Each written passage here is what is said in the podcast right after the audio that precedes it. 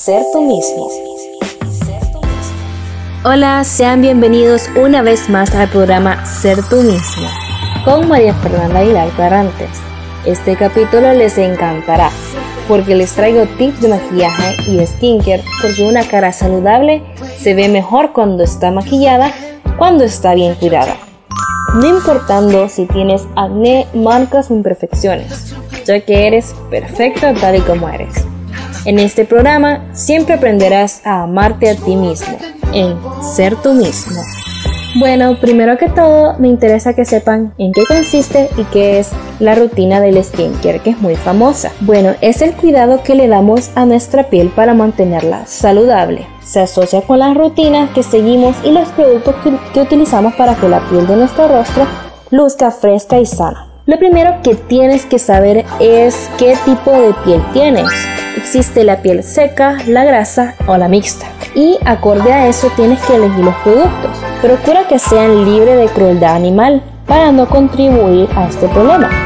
¿Cómo saber que un producto es libre de crueldad animal? Siempre en el empaque tiene que decirlo. Si no lo dice, no lo es. Yo recomiendo Marcas como Elemis, Neutrogena y Pharmacy son 100% veganas. Si estás maquillada, lo primero que tienes que hacer es desmaquillar, ya que si te quedas maquillada al momento de dormir, puede que te salgan espinillas, barros o incluso alguna infección en los ojos. Esos desmaquillantes existen en gel, crema o en líquido. Todas estas presentaciones están disponibles, tú tienes que decidir con cuál te sientes más cómodo o cómoda.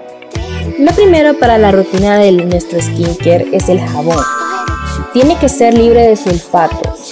Si tu presupuesto es bajo, te recomiendo que compres el de avena, ya que lo puedes conseguir hasta en el supermercado o una farmacia. Luego, un tónico. El tónico lo que hace es que determina que la piel esté sellada y esté limpia totalmente. Y también cierra los poros, que es algo que el jabón no hace. Luego puedes variar, ponerte una mascarilla. Ojo con las mascarillas, ya que algunas no son diarias, sino que cada una, dos o tres veces a la semana. Luego la crema hidratante pero masajeándote la piel. Podrías terminar aplicando algunas gotas de retinol que son para ojeras o ácido hialurónico. Ay, casi se lo olvido, pero es totalmente importante. El bloqueador solar, ya sea de mañana, al mediodía o incluso de noche, ayuda a proteger las barreras de la piel y a conservarla de esta manera. Todos estos pasos y consejos que te di te ayudarán a mantener tu cara limpia, lo cual ayuda a la disminución de espinillas, barros y exceso de sudor, ya que sabemos que actualmente utilizamos mascarilla y esto empeora todo lo que mencioné. Ahora sí, como dice Luisito Comunica, la parte chida. Ahora sí viene lo chido. Vamos con tips de maquillaje todo para escoger un maquillaje. Lo primero es para qué ocasión es, es de noche o es de día, qué ropa usaré, qué tipo de piel tengo, párpados caídos o grandes, color de cabello y piel. Aunque realmente te puedes maquillar como gustes, pero es bueno saber con qué combinar y qué es lo más recomendado para ti. Antes de comenzar un maquillaje, tu rostro tiene que estar completamente limpio.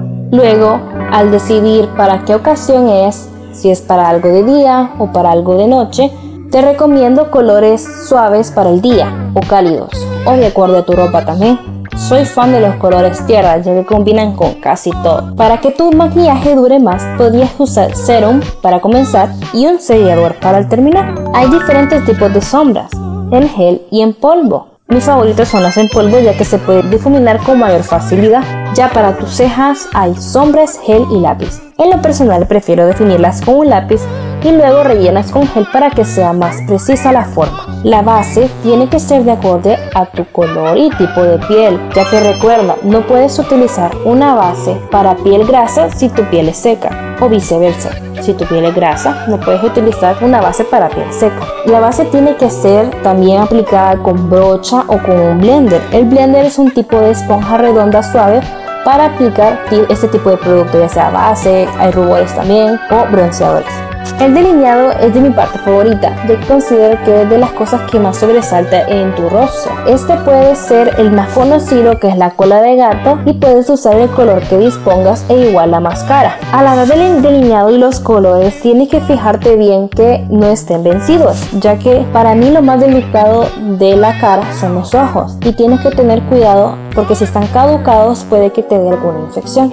Ya para el labial tienes que tener cuidado si andas muy cargado los ojos, ya que el labial tiene que ser suave y si no están cargados los colores pueden ser más oscuros o tonos rojizos. Pero siempre ten en cuenta que eres bella con o sin maquillaje. El maquillaje solo es un auxiliar para definir y marcar tus rasgos más pronunciados. Así que para esta ocasión ya me despido. Hasta la próxima, en un capítulo más del programa que hace amarte. Ser tú mismo.